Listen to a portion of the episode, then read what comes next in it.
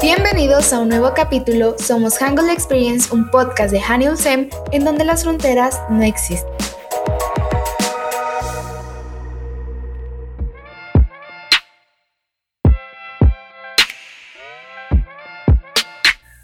El mundo trata siempre de encontrarse a sí mismo y la moda es una forma de encontrarme a mí misma y descubrir más sobre mí sobre lo que me gusta y sobre quién soy como persona. Kayla Brian para el portal Timbo.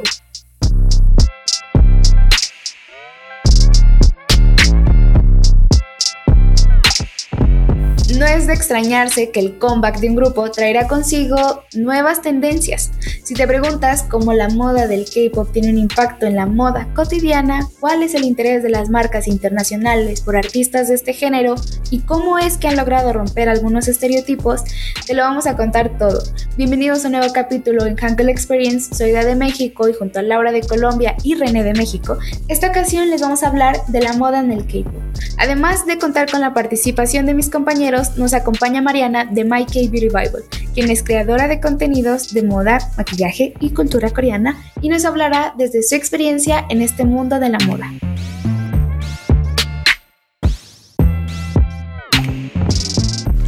Hi, hello, año amigos, ¿cómo están? Mi nombre es Mariana. Muchísimas gracias por estar aquí y muchas gracias por invitarme a su podcast. Real es una de las oportunidades que ansiaba más tener, que alguien me invitara a un podcast y ustedes son los primeros afortunados en recibirme aquí. Em, primero que nada me gustaría presentarme de nuevo. Como les dije, yo soy Mariana, soy CEO de My K Beauty Bible, un espacio en donde nació primero adaptando K Beauty para latinas y hoy en día se está transformando en algo más grande como adaptar el K-Beauty a todas las personas que tengan rasgos un poquito más occidentales y que nos encanta este estilo de maquillaje.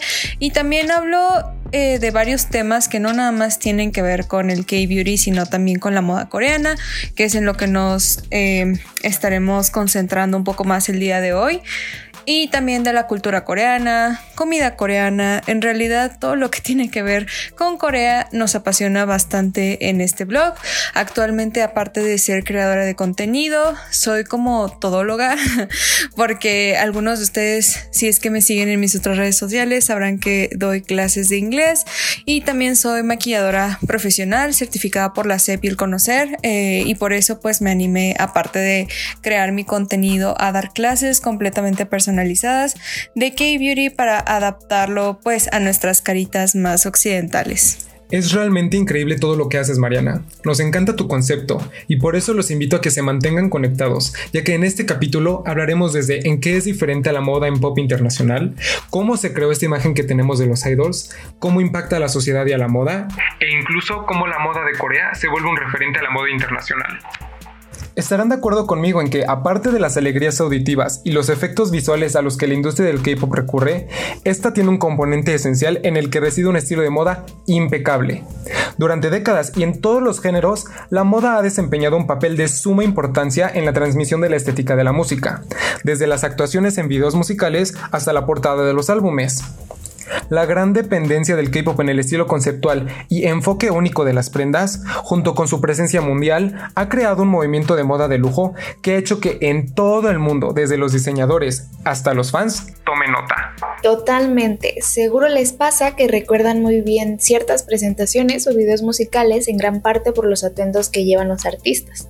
A mí me pasa con las chicas de Blackpink, en específico en lo que llevaron en The Show, por ejemplo el mini vestido verde de Lisa. Incluso a veces cuando no recuerdo qué presentación es, hago referencia al look para que alguien me recuerde qué presentación o video es.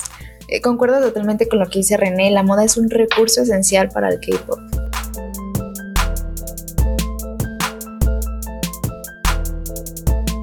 Esto de, de qué es lo que me gusta más de la moda coreana, oigan, o sea, quieren que me tarde yo todo el podcast aquí hablando de lo de la moda coreana y de que por qué me gusta. No, yo siento que es justo esto que tiene que ver con lo que les decía de menos es más y de que Flawless y Beautiful y todo eso. Creo que eso es lo que más me apasiona de la moda coreana, siendo súper honesta porque yo he admirado muchísimo a esas personas desde hace tiempo que, se visten justamente así, ¿no? De que se ven relajadas, que se ven que en realidad no intentaron demasiado, no intentaron tan duro de verse bien, ¿no? Como, como se ven. Em, y algo que también yo siento que me siento bastante conectada con el, con el K-Fashion es que antes, o sea, a mí también, como les estaba diciendo, creo que al principio, si es que no recuerdo si es que lo mencioné, si no lo voy a mencionar ahora y si no lo voy a repetir. Espero que me aguanten, por favor. Eh, a esta anciana que no se acuerda. Bueno, eh, yo desde que tengo más o menos como desde la primaria, secundaria, más o menos tengo un amor infinito a todo lo que tiene que ver con el arreglo personal. Entonces, cuando yo encontré el maquillaje y la moda como, como un refugio, como algo que se identificaba demasiado cercanamente a mí. Fue algo grandioso porque literal, como les digo, encontré un, shelter, ¿no? En, esto. Eh, era algo que me gustaba demasiado, por lo que yo me podía expresar, también lo vi desde esa manera como, como una forma de expresión pero he experimentado demasiados estilos yo creo que a lo largo de mi vida cuando apenas empezaba con el maquillaje, pues obviamente yo no tenía idea de esto del maquillaje coreano para ese entonces. Eh, yo creo que yo llegué más o menos al K-pop y a conocer todo esto de Corea cuando tenía como unos 19 años y ahorita tengo 24, entonces pues ya han pasado algunos años, pero digamos que no siento que haya llegado yo al K-pop por ejemplo, cuando apenas estaba Super Junior naciendo y eso, ¿sabes? O sea, no. Ah, digamos, digamos que llegué al K-pop cuando yo me, acuerdo cuando más o menos el grupo de Seventeen debutó y también cuando BTS estaba en la era de acababa, acababa la era de The Most Beautiful Moment in Life recuerdo perfectamente porque esos dos álbumes son mis álbumes favoritos de BTS. Y bueno, shout out to todas las armies que me están escuchando y también todas las carrots. Bueno, el caso es que yo para ese entonces yo no conocía el K-pop ni nada de eso cuando me empezó a gustar todo lo que tiene que ver con, con el arreglo personal y el maquillaje en especial, que es a lo que me dedico más el día de, de hoy, ¿no? Y resulta que cuando yo empecé con todo esto, pues eh, lo que conocí pues era el maquillaje occidental, intenté con ese estilo. Curiosamente, no van a creer, creo que esta es una historia que muy poca gente sabe. Eh, a mí me inspiró muchísimo y creo que el primer conecte que tuve con un poquito de la estética asiática fue con un video de una youtuber muy famosa mexicana que se llama Miku. Ahorita Miku ya tiene como que otro estilo, ha ido evolucionando y hace como que un mix así de que maquillaje occidental, súper buchón así. y y también tiene este otro estilo que es así como que más cute y también como kawaii y así, ¿no? Pero ella más como que del lado eh, japonés y así, pero aún así, digamos que no es del todo puramente japonés ni, ni nada, es como un mix así, ¿no? Pero en ese entonces ella hacía más el tipo de maquillaje japonés que si no, si no estoy en lo incorrecto, ese tipo de maquillaje se llama yaru o algo así, que son este tipo de, de maquillaje japonés más como cosplay que es hacerte los ojos súper grandes, ponerte circle dance, etcétera, ¿no?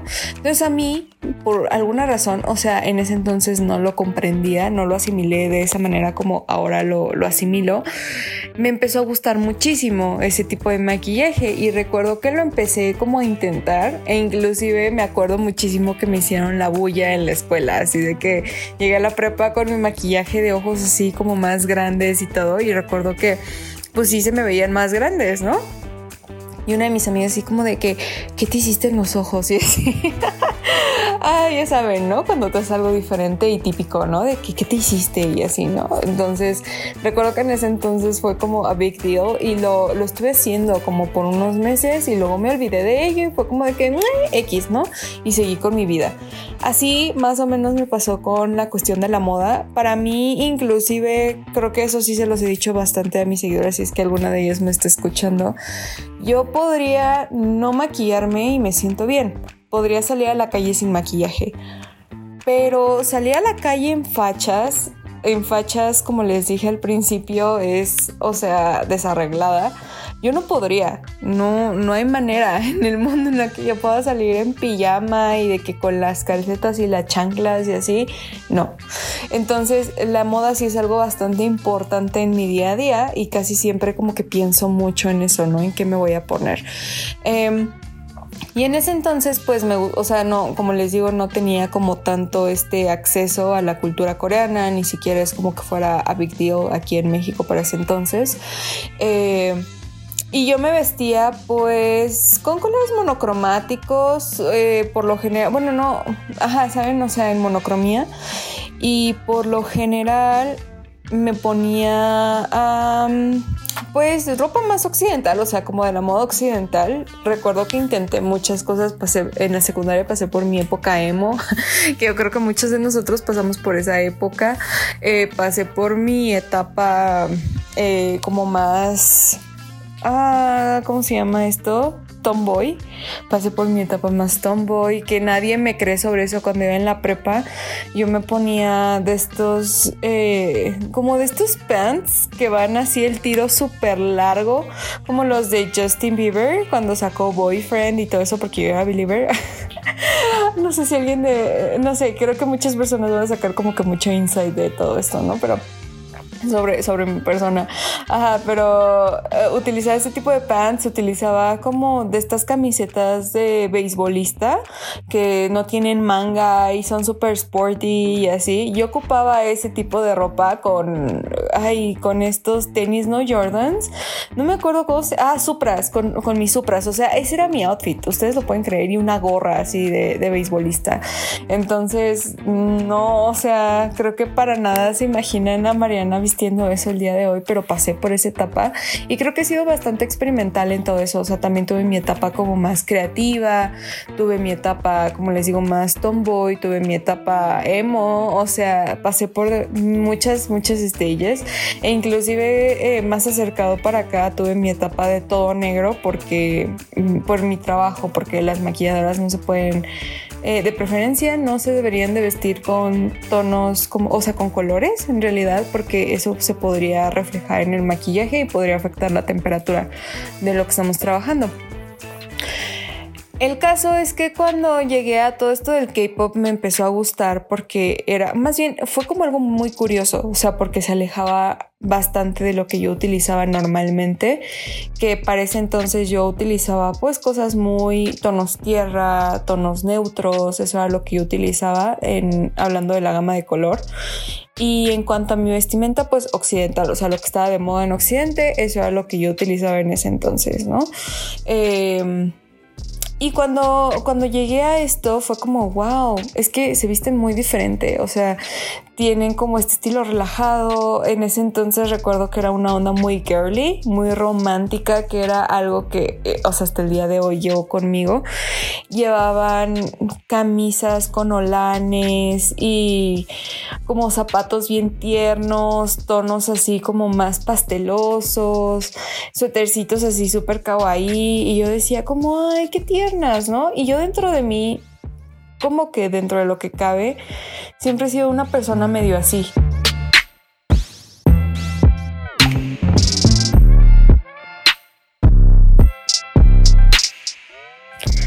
Dentro de mí siempre he vivido esta parte que es como muy muy etérea, muy suave, muy delicada, muy femenina, ¿no? Que yo en ese entonces no me había dejado explorar para nada, pero siempre había estado ahí, solamente que yo como que la, la neglected, o sea, se la negaba dentro de mí, o no sé, simplemente no era algo que yo hubiera sacado, ¿no? Para ese entonces. Entonces, para mí empezar a hacer ese tipo de cosas, empezar a, a comprar cositas que fueran más como de este lado, femenino y delicado y demás, fue como redescubrir una parte de mí que nunca, nunca había abierto, como la cajita de Pandora, ¿no? Más o menos así. Y me gustó, me gustó bastante lo que salió de eso porque me sentí bastante identificada. Es como esas veces que que estás buscando un cierto estilo, pero no te, no te identificas del todo, ¿no? Entonces así me pasaba justamente. Yo ya había probado los otros estilos que les comentaba, pero al final de cuentas como que cambiaba muy fácil, bueno, muy fácilmente entre comillas, ¿no? Porque no todo el tiempo te puedes estar comprando ropa diferente. Bueno, al menos yo, ¿no? Entonces, eh, a mí me pasaba mucho eso, que, de repente me gustaba verme más, eh, más creativa, ¿no? Y de repente no, me gustaba algo más serio y de repente no, algo más elegante y así, ¿no? Como que rondaba en muchos estilos, pero a pesar de que, de que yo como que tenía cierta ah, zona de confort en cuanto a los vestuarios, mm, como que no, o sea, todavía cabía como cierto... Mm, cierta zona de exploración que yo sentía que que me hacía como que cambiar muy fácilmente, ¿no? Y hacer cosas diferentes y no acostumbrarme a un solo estilo.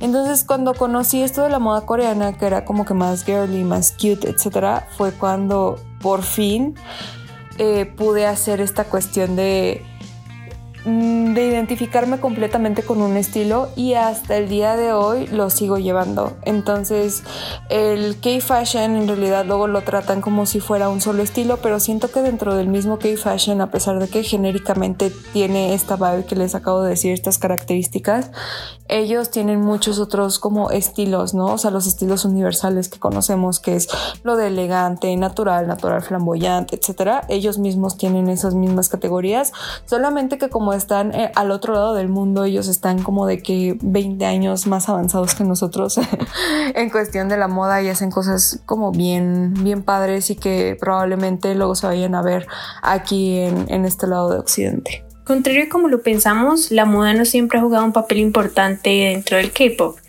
Desde sus inicios en los años 90, con el debut de So Taji and Boys, se limitaron a reflejar el atuendo cotidiano de los 90, es decir, bucket hats, overoles, camisetas, atuendos deportivos, algo así como la cultura hip hop de la vieja escuela en Estados Unidos, reflejando también ahí la fuerte influencia global que tuvieron.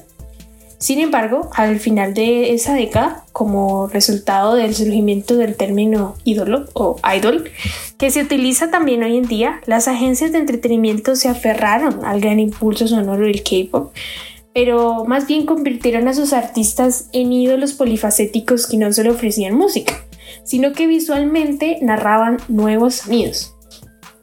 Si antes la moda no ocupaba una gran parte dentro del K-pop, ahora sí.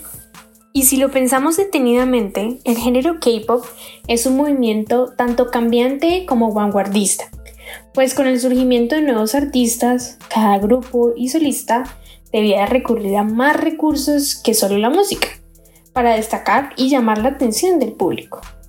Esto ha llevado a que cada comeback que un artista hace lleve consigo una estética desde la música, el álbum en físico hasta su apariencia.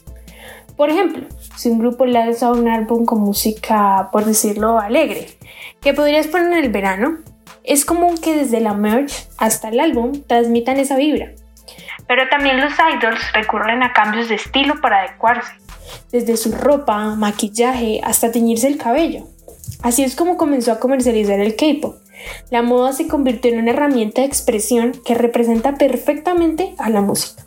Esto de cómo es que se puede acompañar los vestuarios, la ropa, la indumentaria en el K-pop, siento que tiene eh, una gran, un gran papel, digamos que dentro de, la música, dentro de las presentaciones. Eh, y también como esto de la cuestión de la estética que le da al K-Pop, también siento que es algo que influye demasiado. O sea, yo siento que el papel de la moda coreana, del K-Fashion, en esta cuestión del K-Pop es algo súper huge. ¿Y a qué me refiero con esto? Con que si ustedes se fijan, la mayoría de los stages de K-pop sí tiene que ver con el maquillaje. De hecho, el maquillaje pues es otro de los complementos más importantes que tiene el K-pop. Pero hablando de la moda como recurso, siento que es algo grandísimo porque expresa demasiado y complementa, tiene siempre que complementar a, la pieza de, música, ¿no? Que estamos escuchando, de lo que se trata, lo que quieren proyectar los artistas. Y siento que, al igual que el maquillaje, es una forma como una extensión de ti, ajá, o una extensión, no a lo mejor de ti, pero de lo que tú quieres representar al momento de estar en el escenario, ¿no? Con tu pieza musical. Entonces, en este caso, si nosotros vemos stages como el de como el de Black Swan de BTS, cuando estaban haciendo su stage, eh, me refiero cuando estaban en su concierto online, recuerdo perfectamente los vestuarios y se hace tan memorable justamente por esta cuestión, o sea, porque va en sintonía y es un complemento muy importante, ¿no? El, cómo es que se vistieron para eso y lo recuerdo perfectamente porque iban vestidos así increíblemente de negro y luego salieron plumas del escenario y digamos que tenían las prendas movimiento y eso se acompaña muy bien con la delicadeza del baile. Entonces, todo eso en conjunto, cuando realmente están en sintonía todos los elementos, tanto el maquillaje como el vestuario, tanto el background que hay en el escenario, eso siento que hace todo un conjunto, ¿no? Que no es lo mismo que si a ese stage le faltara la ropa o si a ese stage le faltara el maquillaje correcto, eh, etcétera, ¿no? Como que es muy importante cuando mm, los directores creativos hacen, hacen todo esto eh, planeado. La verdad es que a mí me, me vuela la mente cómo es que seguramente se ponen en se ponen de acuerdo los maquilladores, los hairstylists, inclusive el cabello, ¿no? También, eh, también los stylists que hacen todo esto de, pues de planear, ¿no? Cómo es que se va a llevar la estética de, del video musical, de la presentación, etcétera. Por supuesto, de hecho cuando Seocha Boy se vuelven este fenómeno en la música coreana, todavía no se recurre a la moda como un recurso visual importante, así como lo menciona Mariana. Para este momento, la moda todavía no se complementaba la pieza musical. Es a principios de los 2000 que la moda en el K-pop comienza a tener su propia personalidad, diría yo. Dejaron de repetir tantas fórmulas que funcionaban en el extranjero y que después replicaban. Se comenzó a experimentar con ropa deportiva, callejera, chalecos, gafas, siluetas holgadas. Si eres fan del K-pop desde entonces, seguro ya se te habrán venido a la mente algunos looks de este estilo. Después, para finales de la década de los 2000, cuando la hora coreana comenzaba pues notablemente a crecer en Occidente y también ganaba popularidad en Oriente, la moda en el K-pop no solo ya se atrevía a experimentar y proponer, sino es aquí cuando comienza a llamar notablemente la atención de marcas de lujo internacionales y marcas underground. Por ejemplo, grupos como 21 con atuendos que llamaban la esencia de independencia y rebeldía llamaron la atención de Balmain, Givenchy, Moschino, seguido por Jill Generation que utilizó su colección de Adidas en el video musical I Got a Boy. Por su parte, Super Junior usó la colección de Stella McCartney inspirada en The Beatles All Together Now en su video musical en 2019. G-Dragon fue de los primeros en atreverse a experimentar y romper estas normas en la moda, lo que motivó a otros idols a hacerlo. Las marcas se dieron cuenta de que en el K-pop se estaban produciendo y mostrando una imagen que les atraía. Fue la primera estrella del K-pop en ser incluida en el Business of Fashion 500 en 2015, según South China Morning Post. G-Dragon jugaba con elementos como sombreros peludos, estética militar e incluso un estilo andrógino. Parece que no hay límite en la moda para él, y como él mismo dice, no hay respuesta correcta en la moda, lo que lo ha hecho tener una relación cercana con directores creativos de marcas como Nike, Balmain, Givenchy, Tom Brown y por supuesto que no podemos olvidar a Chanel. G-Dragon es uno de los favoritos para estar en primera fila durante los desfiles de esta marca. La afición por la moda de este artista va más allá de usar ropa y asistir a eventos. También va a los negocios, pues lanzó su propia marca de moda, Peace Minus One, en 2016, lo cual lo ha llevado a colaborar con Converse y Nike. Si nos movemos al presente, el K-pop está más consolidado que nunca en la cultura pop. Los artistas de la tercera generación, incluso más jóvenes, están brillando en la moda global.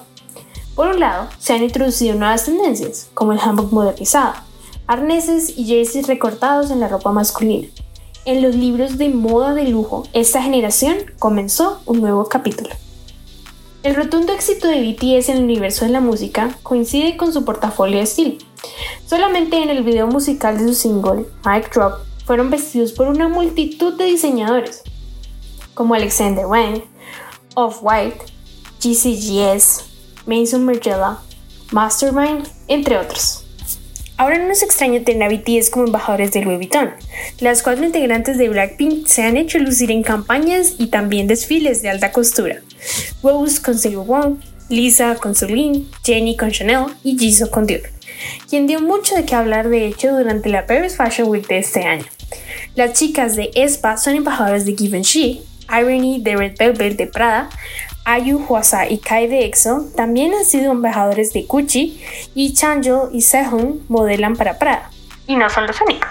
Y por ejemplo, siento que es muy bien logrado cuando no bueno, es que en algunos casos siento que pecan un poco de, mm, de excentricismo al hacer este tipo de, al planear este tipo de, de vestuarios, ¿no? Que van a traer en las presentaciones. Se me viene muchísimo a la mente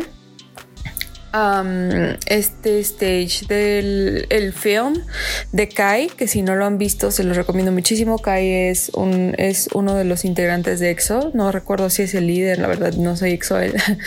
anyway, yo recuerdo que le dije justamente a una amiga que me pasó ese film que me gustó bastante porque el vestuario acompañaba a lo que estaban haciendo en el, pues sí, en el film pero nunca sentí que fue como que demasiado, sino lo que estaba haciendo era complementar. Entonces siento que eso es algo como bien padre porque no es como que te deslumbre la cuestión del escenario, más bien de, del vestuario y que te dejes de fijar en lo más importante, ¿no? Que en este caso lo que quería hacer Kai era eh, enseñar su baile era lo que él quería representar más en todo ese video. Y siento que lo acompañó de una manera increíble. Como les digo en Black Swan o sea sí es la música pero también mucha belleza de esa canción es la coreografía que tienen.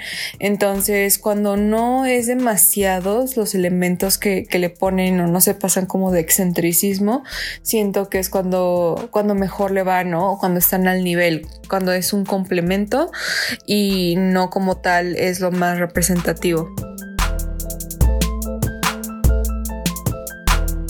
Actualmente el K-Pop está más consolidado que nunca en la cultura pop. Y esto va de mano con las redes sociales, las cuales a través de los años han ganado un gran poder de influencia sobre la industria del K-Pop, en especial en la moda. En las redes sociales, las imágenes de Pinterest muestran las prendas exactas que llevan los idols, ya sea o en el escenario o en el aeropuerto, y crean un canal para que los fans busquen y compren esas prendas. Por mencionar algunos ejemplos, esto fue el caso de BTS, cuando las búsquedas de una camiseta específica de Virgil y unas camisas rosas se dispararon completamente después de que los miembros Suga y RM fueron vistos luciéndolas respectivamente.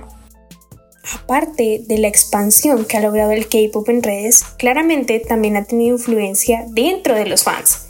Si bien las colaboraciones con marcas son exitosas, en cierta medida, porque los fans apoyan estas colaboraciones al adquirir los productos, también hay que aceptar que hay colaboraciones que no son asequibles para todos los seguidores. Pero los fans quieren lucir ciertas prendas que los idols usaron, desde en un dance cover hasta en su guardarropa cotidiano.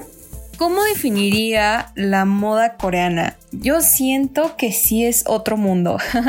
Al igual que como vemos en todas mis plataformas cuando hablo de adaptar eh, todo lo que tiene que ver con la cosmética coreana a nosotros, siento que sí hay cosas que son completamente diferentes a como aquí en Occidente.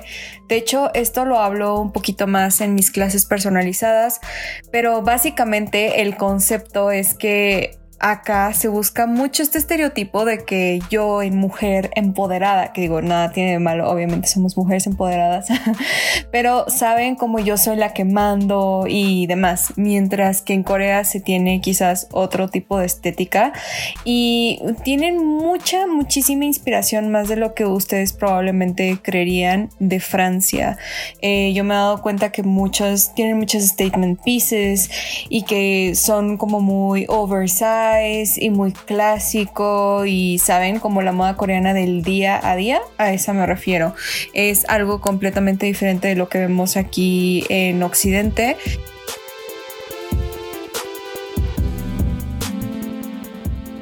Hay una estética construida cuidadosamente en cada uno de los comebacks y los fans siempre están atentos a cuál será el concepto que traerán consigo, pues la estética juega un papel bien importante los responsables de crear cada concepto son los estilistas. Ellos se encargarán de conseguir prendas que vayan de acuerdo al idol que vestirán según la ocasión, desde presentaciones de sus nuevas canciones hasta alfombras rojas en premiaciones.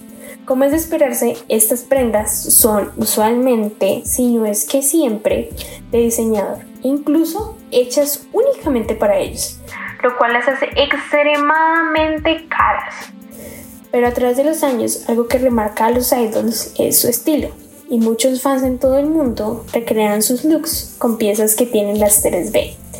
Buenas, bonitas y baratas. Aunque una sola pieza de un atuendo puede valer miles de dólares. Por ejemplo, se dice que una de las prendas de Chanel que Jennie en el video musical Turu Tu Tu de Blackpink usó tiene un valor aproximado de 20 mil dólares. Y otras marcas de diseñadores como Burberry, Bellman o Prada también son grandes favoritas. Incluso las piezas más pequeñas como joyas, sombreros y calcetería están marcadas por cientos de dólares. Con la ola Hallyu en todo el mundo, cada vez más fanáticos intentan copiar el aspecto de las estrellas. El promedio mensual de solicitudes de búsqueda de Google de trajes Blackpink supera las 20.000 búsquedas. Pero no es factible para la mayoría de los fans adquirir estas prendas de lujo. Aún así los fans quieren usar lo que sus artistas favoritos llevan también. Esto causa algo muy interesante. ¿Quién mejor que los fans para retroalimentar al fandom? Si no había quien ofreciera de forma asequible este tipo de prendas, incluso merch u otras cosas relacionadas a los idols, los fans lo hacen. Se encargan de producirlas y comercializarlas. Un ejemplo de ellos es Fashion Chingu, que es una página creada por fans del K-pop con este objetivo. Se dieron cuenta que era muy difícil conseguir alternativas asequibles de lo que llevaban sus idols favoritos en Fashion Chingu pueden encontrar opciones muy parecidas, cuidadosamente seleccionadas. La marca se enorgullece de poder vender a un precio asequible sin comprometer su estándar de calidad. Este tipo de fenómenos, por llamarlos de alguna forma, es un claro ejemplo del impacto que tienen las celebridades en la moda. Cuando ves todo esto que ocasionan los artistas, el hecho de que marcas internacionales se interesen por tener a idols como esa imagen, no es más que una consecuencia lógica. Los idols ponen de moda prendas, formas de usar accesorios, incluso peinados, lo que causa que durante meses sean muy virales estos estilos. Por ejemplo, las mechas decoloradas de Jennie de Blackpink en el video How You Like That, o el famosísimo mullet que cada vez más tanto idols como fans se animan a tenerlo. Incluso estas tendencias alcanzan a aquellos que no son seguidores del K-pop pero que siguen la tendencia. Según el portal Teen Vogue, cuando los idols hacen alguna aparición, muchos fans expresan su emoción a través de diferentes medios, como fanarts o covers. Otros incluso buscan imitar su estilo de moda o las prendas que utilizan. Esto quiere decir que existe una gran influencia por parte de los idols en la moda, ya que más que ser una forma de demostrar emoción, induce a los fans a probar cosas nuevas y a sentirse mejor con las cosas nuevas que usan, aumentando su confianza.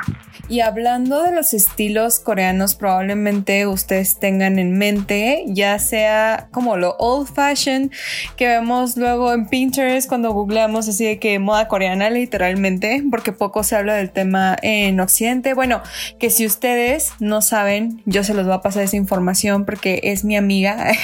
Tiene un blog que se llama Moda Coreana en México, me parece, y ella es súper pro compartiendo todo lo que realmente está de moda en México porque, mm, o sea, más bien lo que realmente está de moda en Corea y lo pasa aquí a México lo antes posible. Eh, la verdad está increíble su blog, vayan a verlo si es que no lo han visto o no tenían idea de que esto existía.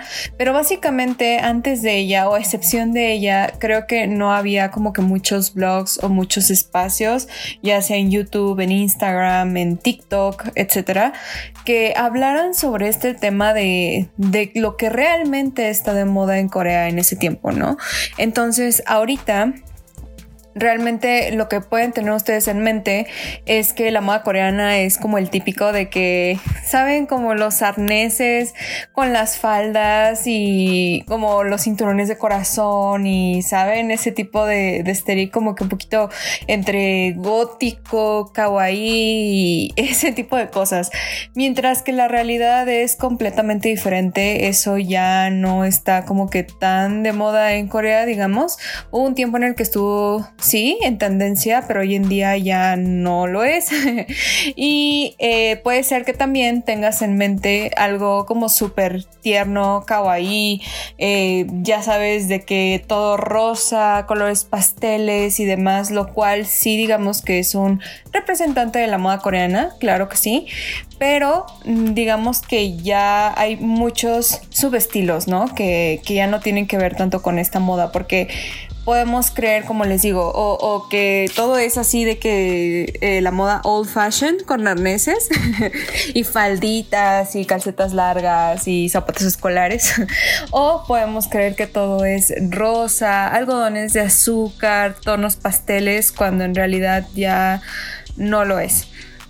Rompiendo estos mitos, pues la moda coreana creo que se puede adaptar a todos nosotros y a todos los cuerpos.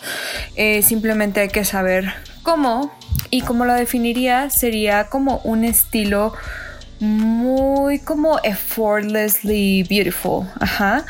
Como en el maquillaje también siento que eso se refleja en todo lo que ellos hacen. Si ustedes ven, se ve como que muy una onda de que parece que no me esforcé, pero en realidad sí me esforcé para verme así. Entonces las piezas que digamos que van a utilizar del día a día no van a ser como que súper ostentosas, em, extravagantes y demás, sino que para el día a día se utilizan muchas eh, statement pieces y este estilo relajado. Ajá, como los blazers, quizás como grandes, oversize, pantalones de vestir, estilos monocromáticos, eh, blusas, quizás con un estilo más romántico, con olanes, eh, flats, colores igual y nude también podría ser, aunque algo muy importante en Corea es que la mayoría de personas invierte en un estudio de colorimetría, en un estudio de color estacional personal. Les recomiendo muchísimo que lo hagan si ustedes no lo han hecho. Les recomiendo que por ahí se den una eh, curiosidad en YouTube buscando como cuál es mi color personal y les va a salir mi video. No, no, no, pero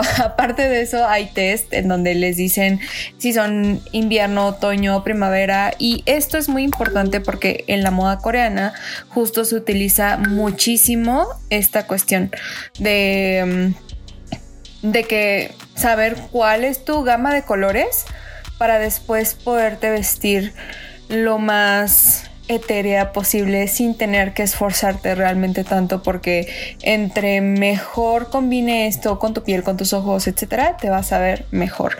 Entonces, justamente lo definiría así, como effortlessly beautiful. Creo que podemos decir que la imagen estética de un idol está construida por cuatro aspectos, el pelo, rostro, maquillaje y look. Aunque en Occidente artistas pop masculinos se enfocan en el atuendo que usan y sí en algunos casos se atreven a experimentar con el cabello en texturas y colores, en el K-pop el rostro y maquillaje no puede ser un factor que se deja al azar. Usan base, delineador, sombras y labios y si bien el maquillaje que utilizan durante sus presentaciones pudiera no ser exactamente el que se utiliza en las calles, sí que inspira a utilizar ciertos elementos. Y contrario a Occidente, las marcas lo saben, por eso podemos ver a bandas coreanas masculinas dando promoción a productos de skincare o de maquillaje incluso. Es común ver a idols hombres con maquillaje, cabello teñido de colores, no solo juegan con estampados y colores de las prendas, sino con estructuras de las mismas. Incluso puedes llegar a verlos usar crop top y faldas. Son los idols como los conocemos quienes lideran este fenómeno llamado Flowers Boys. Es un término del que yo incluso desconocía, pero la revista CQ lo define como una tribu urbana de hombres entre sus 20 y 30 que se preocupa por su imagen al invertir en cosméticos y productos de belleza. No tiene que ver con la orientación sexual, solo les gusta maquillarse y cuidarse para proyectar la mejor imagen posible. Lo que la moda masculina en el K-pop ha hecho es muy importante porque cuando figuras públicas que influyen en la cultura y sociedad juegan con la masculinidad, ayuda a que sea aceptable ciertos estilos, colores, estampados que usualmente no se relacionan con la moda masculina y que es algo ajeno a la preferencia sexual y género el hecho de que usen todo este tipo de elementos estéticos no genera una feminización de la imagen del idol, sino un nuevo concepto de masculinidad. La autora del libro Masculinidades coreanas y consumo transcultural, Sun Chong, habla un poco sobre el fenómeno de los Flower Boys. Creo que el fenómeno debería explicarse más bien a través de la noción de masculinidad híbrida o versátil. Suave pero varonil al mismo tiempo, lo cual es completamente diferente a la feminización. No es un secreto que la cultura pop influencia mucho en la vida cotidiana, por lo que ver a hombres arriba del escenario usar maquillaje, faldas, colores y estampados e incluso cabello teñido como una expresión visual de su trabajo ayuda a eliminar ciertos estigmas que se tienen en la vestimenta masculina del día a día. Como sabemos, los responsables de crear toda la estética del vestuario son los estilistas. Esto puede traer tanto cosas negativas como positivas. Si bien que un profesional que conoce las tendencias y moda puede generar éxito al hacer que los fans quieran usar este tipo de ropa o cabello, también está el otro lado de la moneda. Si bien los idols ponen mucho empeño en la ropa que llevan, no siempre está de su ya sea porque son muy cortos en el caso de las chicas o en los chicos que en ocasiones no usan camisas. Especialmente las idols femeninas eligen no utilizar ropas tan reveladoras. Sin embargo, en algunos casos se les puede ver evidentemente incómodas a la hora de bailar, ya que al no sentirse bien con lo que llevan deben tratar de cubrirse afectando su desempeño. De igual forma, las idols femeninas no pueden usar escotes pronunciados, faldas o jeans que muestren sus caderas, ya que esto es considerado irrespetuoso. Si bien artistas de este género usan ropa masculina en ocasiones o genderless, también están bajo un constante escrutinio público. Sus atuendos forman en muchas ocasiones ese foco en la conversación. Lo que llevan puesto tiene que hacerlas lucir femeninas y en tendencia, pero hay una delgada línea que las separa de los comentarios positivos y negativos. Pueden llevar vestidos muy cortos, como dice Laura, pero no se les permite llevar escotes pronunciados. Lo ideal sería que las idols pudieran usar lo que decían y les haga sentir cómodas. Nos encanta verlas en cada comeback proponiendo tendencias que nos inspiran a adaptar ciertos elementos en nuestros guardarropas. Por ejemplo, me encanta lo que hemos visto en los últimos meses, estampados a cuadros con accesorios coloridos de cabello, colores pasteles brillantes y neones, pero con un aire retro. Al parecer todos estos elementos son parte de una tendencia llamada hiding. Y como digo, el aire retro se debe a que básicamente implica adoptar un look y estilo similar al de los personajes de películas o shows a principios de los 2000. Por ejemplo, se me viene a la mente Clueless o Mean Girls una de las primeras idols en llevar esta tendencia y en gran parte impulsarla es Jenny de Blackpink. Y aunque parezca que hablamos mucho de este grupo de K-pop en este episodio, es porque su stylist definitivamente está haciendo un trabajo bien. ¿A ti se te ocurren otros, otros ejemplos, René, de artistas llevando esta tendencia? Los ejemplos más recientes son Chon Mi y su canción Dum Dum, Taeyong The Girls' Generation con Weekend y You Can Sit With Us de Sumi, entre otra tonelada de artistas femeninas que buscan seguir este trend. El look característico de la moda high teen se define por los colores llamativos, los estampados y los accesorios, así como por ciertos tipos de ropa como los crop tops. Si no han visto ninguno de estos videos y quieren ver a lo que nos referimos, les vamos a dejar algunos ejemplos en nuestras redes sociales, no solo sobre esta tendencia, sino de la evolución de la moda en el K-pop, como lo platicamos al principio desde Sotaiji hasta la actualidad. Vayan a una de nuestras últimas publicaciones en Instagram y Facebook, les recuerdo que estamos como Hanulsem, y también coméntenos qué otras tendencias o idols han jugado un papel importante para la moda.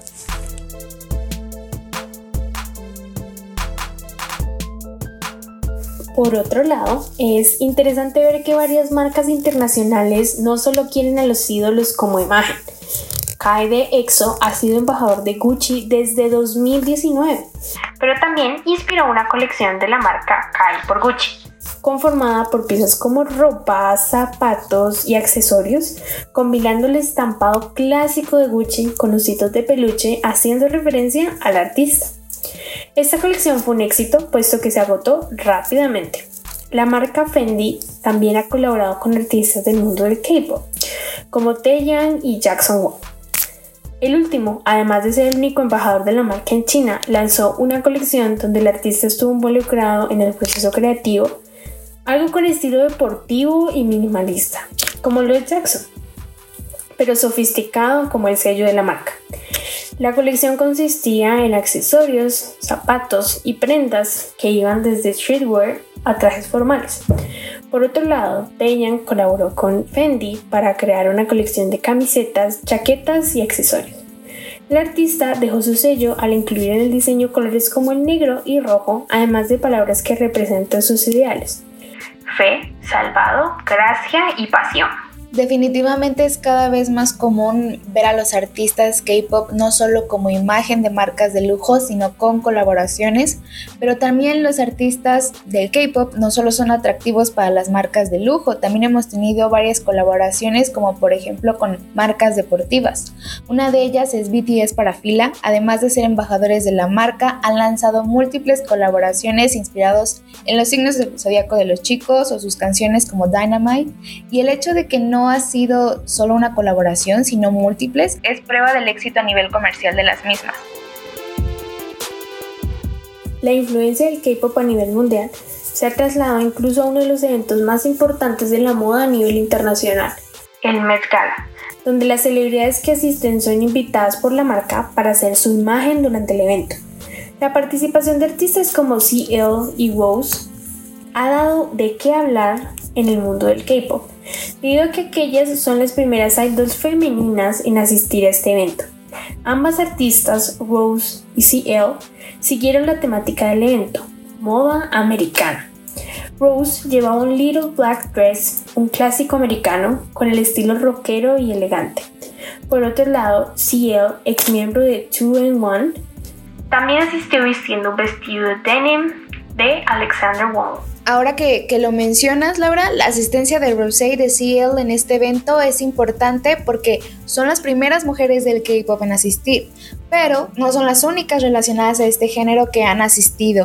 En 2013 tuvimos a Pisa y C1 de Super Junior y luego en 2015 al solista Rain y en 2019 a Lady EXO. Ellos han asistido como invitados de las marcas, por lo que no nos sorprendería que el próximo año veamos más artistas del K-pop en esta gala, puesto que muchos son imagen de marcas de alta costura, como lo platicábamos anteriormente, ¿no? Mientras la Met Gala es un evento de suma importancia mundialmente y es súper importante tener la apropiada representación en dicho evento, para Corea del Sur y la industria del entretenimiento coreano en especial, la Seoul Fashion Week, el cual es un evento global de moda que se lleva a cabo dos veces al año en las temporadas primavera-verano y otoño-invierno, es el evento de moda más importante, ya que no solo idols, sino actores, influencers y demás celebridades asisten y presencian los shows de moda de las marcas de lujo más exclusivas. Comenzó en el año de 1987 en la ciudad de Seúl. Es un acontecimiento marcado por la inclusión y la diversidad, combinando el estilo callejero con la alta costura. La Semana de la Moda de Seúl se divide en tres partes. Primeramente, en la colección de Seúl, que es un evento de moda coreana de alta gama. La colección se encuentra entre las más importantes de la moda coreana. Después tenemos a Generation Next, el cual es un programa para diseñadores de moda coreanos. Se centra en diseñadores emergentes con menos de 5 años de experiencia. Y finalmente tenemos a la Feria de la Moda de Seúl, la cual es una exposición de empresas de moda coreanas.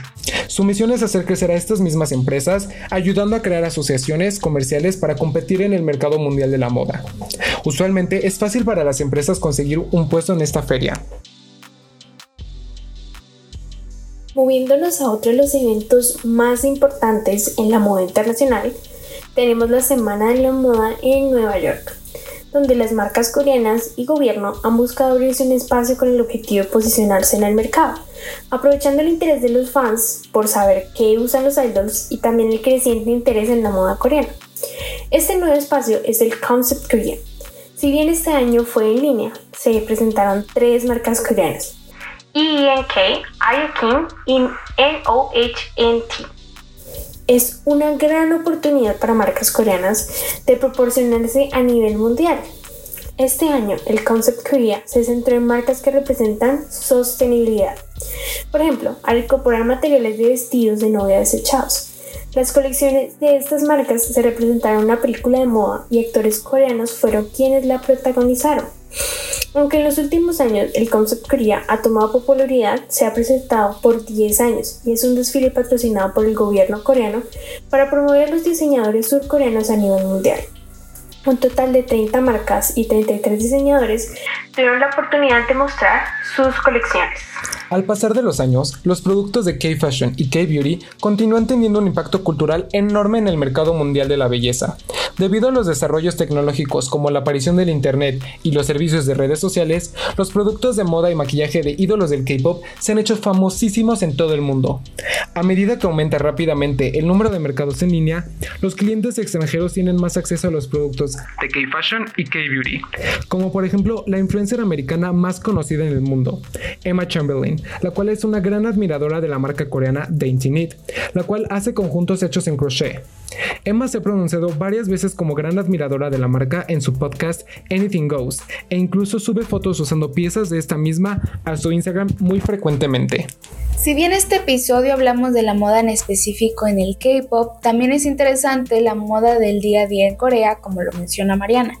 Así que si quieren profundizar más sobre la moda coreana contada desde, desde una perspectiva mucho más personal, con la experiencia de dos latinas que viven en Corea, los invitamos a la entrevista de moda coreana en el canal de YouTube de Hanyul Sem. También hay un webinar sobre moda coreana en el canal. Ambos están muy interesantes. Vayan y véanlos y coméntenos qué les parece. A mí en lo personal, la influencia de la moda en el K-pop y viceversa incluso es un tema muy interesante, hasta cómo ha significado algo social y culturalmente hablando al romper estereotipos de género, por ejemplo. Además, fue interesante ver cómo evolucionó y se convirtió en un recurso esencial del género. Siento que en específico la moda en el K-pop nos ofrece algo que la moda del pop occidental no tanto. Hay una constante propuesta y se atreven más a experimentar. Creo que también es consecuencia de que sea como el mismo género, cambiante y vanguardista, que está en constante evolución. Aunque por supuesto, pues esto también tiene sus contras, como que impulsa la industria del fast fashion, que quizás sea un tema interesante para otro capítulo. Si les gustaría que habláramos de eso, háganlo saber en nuestras redes sociales, por favor. ¿Ustedes qué opinan, chicos? Con todo esto, podemos ver lo importante que es la moda en el mundo. En mi opinión, representa nuestra historia y ayuda a que la contemos al mundo. Así como el K-pop ha ido evolucionando y globalizándose, la ropa que utilizan lo ha hecho también. La moda es tan increíble que tiene la capacidad de cambiar y modelar vidas a través de su conexión personal con nosotros. Todos usamos ropa y cada prenda que elegimos representa una elección personal. Creo que lo que utilizamos podría ser una de las más puras expresiones artísticas, ya que al fin y al cabo es una cosa que vivimos a diario. A mí me pareció súper interesante el episodio del día de hoy, y es por eso que hoy tenemos unas recomendaciones para que transformes tu closet en el de un idol. YesStyle es una app disponible tanto para iPhone como para Android, en donde podrás encontrar muchísimas opciones de ropa asiática. No solo cuentan con ropa coreana, también tienen ropa de China, Japón y Tailandia. Fashion Chingu es una página web en donde podrás encontrar ropa que tus idols favoritos han usado, y así podrás hacer outfits inspirados en ellos. Y si tienes dificultades en cómo combinar tus prendas de la mejor manera, te recomendamos el usuario arroba codibook en Instagram, el cual diario sube inspiración de outfits y estamos seguros que ahí encontrarás algo que te guste. De hecho, René, una de mis páginas favoritas de Instagram es modacoreana.mx, donde es muy fácil conseguir inspiración para seguir la estética coreana.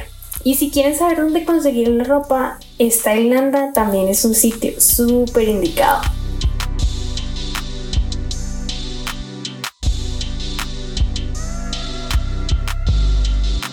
Aunque sí, el tema da mucho de qué hablar, hemos llegado al final de este episodio. Muchas gracias por escucharnos, gracias a Laura y a René por acompañarme el día de hoy y por supuesto a Mariana por dejarnos conocer más sobre este tema desde su experiencia y perspectiva. Les recuerdo que Mariana tiene un canal de YouTube e Instagram dedicado a la moda, maquillaje y cultura coreana, My K Beauty Bible. Esperamos les haya gustado el episodio. Si fue así, déjanos saber en nuestras redes sociales y también déjanos saber qué temas les gustaría que habláramos en los siguientes episodios. Te invitamos a seguirnos en nuestras redes sociales, estamos como arroba Facebook, TikTok, Instagram, YouTube, donde podrás encontrar contenido muy interesante de la cultura coreana. Esto es Hangul Experience y nos vemos en un próximo episodio. Adiós.